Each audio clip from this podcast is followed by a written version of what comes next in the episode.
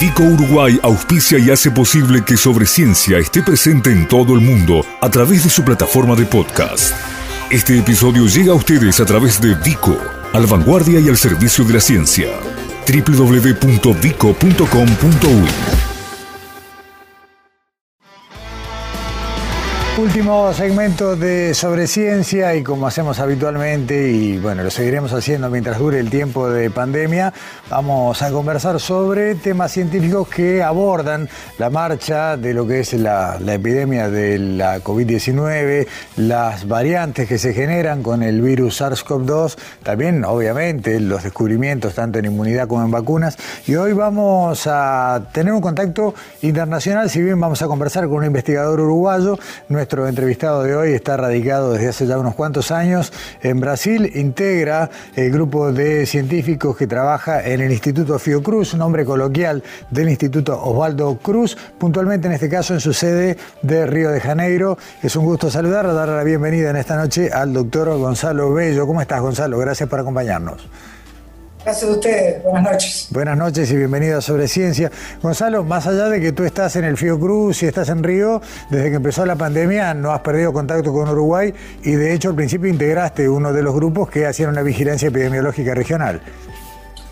Sí, eh, me pareció que eh, era una, oportunidad de, seguir colaborando. Yo siempre he colaborado con, con grupos de virología del Uruguay eh, y me pareció que era un momento especialmente importante para, para, participar de esas colaboraciones y sobre todo porque entendimos que eh, lo que sucedía en Brasil iría a afectar eh, a, la, a, la, epidemia en Uruguay, entonces por ese motivo en una primera instancia creamos un grupo que llamamos el Grupo Fronteras, que era junto con integrantes de Laurelar, del Instituto Pasteur, para estudiar justamente lo que sucedía o, eh, cómo el virus se transmitía en los departamentos de frontera. Eh, y bueno, a partir de ahí hubo un desdoblamiento de varios otros grupos también que se juntaron para crear un grupo eh, de genómica interinstitucional que es hoy el que se encarga de hacer la vigilancia, uno de los que se encarga de hacer la vigilancia en el país. Eh, bien decías, Gonzalo, que lo que pasaba en Brasil iba a repercutir en Uruguay, el punto que hoy tenemos a la conocida como variante Manaos del virus, prácticamente como la única, la, predominante por mucho en nuestro país. Ahora, la pregunta es, ¿qué está pasando en Brasil, país del que se dijo en su momento que era el escenario perfecto para que siguieran surgiendo otras mutaciones y variantes?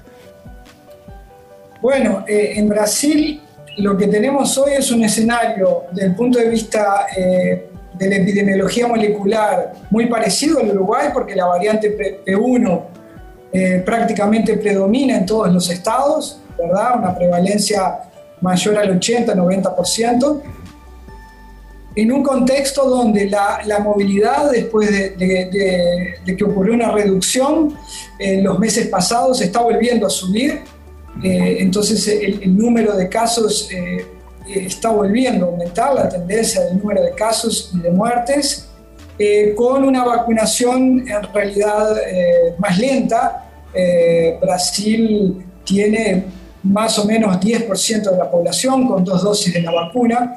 Entonces es una situación eh, complicada porque eh, tenemos transmisión de una variante que es más transmisible, eh, aumento de movilidad y una, y una cobertura de vacunas aún baja. Correcto. Ahora bien, la situación, la situación en Uruguay, si me permitís agregar, tampoco es mucho mejor. Y te explico, en mi opinión, por qué. Si bien es cierto que la vacunación está mucho más avanzada, eh, en Uruguay tenés una combinación de factores que desde el punto de vista evolutivo es muy peligrosa. Y es una alta prevalencia de una variante más transmisible y que escapa a algunos anticuerpos monoclonales y algunos sueros policlonales. Entonces es naturalmente más resistente a la neutralización, circulando eh, en alto nivel, una transmisión comunitaria muy alta en una población que está recibiendo vacunas muy rápidamente. Entonces, eso es comparable a lo que hacemos in vitro en el laboratorio. Cuando queremos seleccionar virus que escapan a la respuesta de las vacunas, ¿qué hacemos? Colocamos una gran cantidad de virus a replicar en presencia de anticuerpos. Eso es lo que está haciendo Uruguay al permitir que exista un nivel de transmisión comunitaria tan alto con niveles altos también de eh, vacunas. Entonces, si hay una condición epidemiológica que permita seleccionar variantes más resistentes a las vacunas, Uruguay lo está propiciando con el escenario epidemiológico eh, Gonzalo, ¿cuál sería la, recomendación para que este escenario se transformara en algo virtuoso? Uno tiende a pensar que la buena cobertura del plan de vacunación debería ser, bueno, tranquilizador. Por lo que vos decís, es el escenario perfecto para que pase algo inesperado. Sí, lamentablemente la evolución del virus no la podemos prever. No podemos saber cómo el virus se va a comportar frente a las vacunas. Capaz que no se selecciona ninguna variante. Perfecto, es el escenario ideal. Pero eso es una, es una expresión de una esperanza, no de una certeza.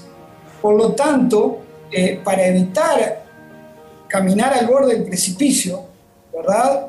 Lo, lo, ideal es hacer lo que hicieron otros países como Israel o como Reino Unido, donde la campaña de vacunación, que es sumamente importante, fue acompañada de una reducción de la movilidad.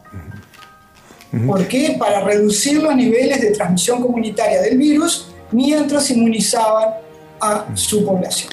Esa, Entonces, esa, combinación, esa combinación perdón, de movilidad alta, Y alta, y, alta, y alta cobertura de vacunas es una estrategia de Uruguay que desde mi punto de vista es, riesgosa. Esa, esa reducción de la movilidad, esa reducción extrema o intensa de la movilidad, ¿cuánto debería durar? Porque estamos hablando de impedir que el virus circule masivamente. ¿Cuál sería un tiempo razonable? Bueno, eh, no sé, e, esa pregunta la tendrían que responder eh, desde el grupo de modelos, eh, ¿verdad? Que viene acompañando la relación entre movilidad y transmisibilidad del virus.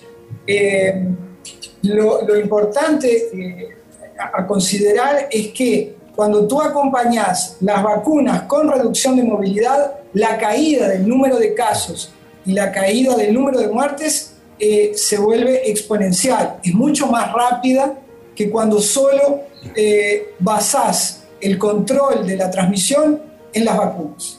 Ah, entonces, la, la sinergia, el sinergismo que hay entre vacunas y reducción de la movilidad hace que la caída sea mucho más rápida eh, que solo apostando a las vacunas. Ahora, ¿cuánto eh, demoraría? Eh, no, sabría responder a tu pregunta. Mm. La propuesta que se hace, o por lo menos que leí, una propuesta del doctor Rafael Radi, era de reducir la movilidad en niveles comparables a los de marzo de 2020 por tres o cuatro semanas, lo que me parece un tiempo muy razonable eh, evidentemente acompañado todo esto de un apoyo económico a los más vulnerables, a las micro y pequeñas empresas que van a sufrir eh, los impactos de, una, de un distanciamiento social más rígido, del cierre de todas las actividades no esenciales eh, y también de una percepción y de una comunicación a la población de cuál es el objetivo de esto.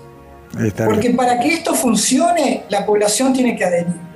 Y yo no tengo ninguna duda de que la población uruguaya, así como adherió en marzo del 2020, si tiene claro cuáles son los objetivos y que el objetivo principal de todo esto es, hacer con que eh, las muertes se reduzcan exponencialmente y la situación se vuelva controlable en lo epidemiológico, yo no tengo dudas de que la población uruguaya, eh, si tiene los apoyos necesarios, respondería eh, al, pedido, eh, de, digamos, de este acuerdo ¿no? político y social.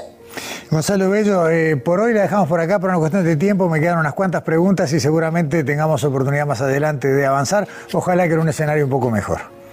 Bueno, eh, yo creo que no, no tenemos que. para que sea un escenario mejor, tenemos que trabajar para que sea. Entonces, esto depende de ustedes, depende de la respuesta, no depende de factores al acaso. Así que si hacen las cosas, corrigen el rumbo necesario, seguramente nos estaremos hablando en una situación epidemiológica mucho mejor. Desde el Instituto Figo Cruz, allí en Río de Janeiro, Gonzalo Bello, muchas gracias y buenas noches. Muchas gracias a ustedes. Cerramos este sobre ciencia y me quiero ir simplemente reflejando un poco lo que decía Gonzalo Bello. Eh, más allá de que haya un reclamo importante de la comunidad científica por algunas medidas, también está lo que podamos hacer nosotros reduciendo todo lo indispensable a lo mínimo, la movilidad de los contactos. Hay que cuidarse.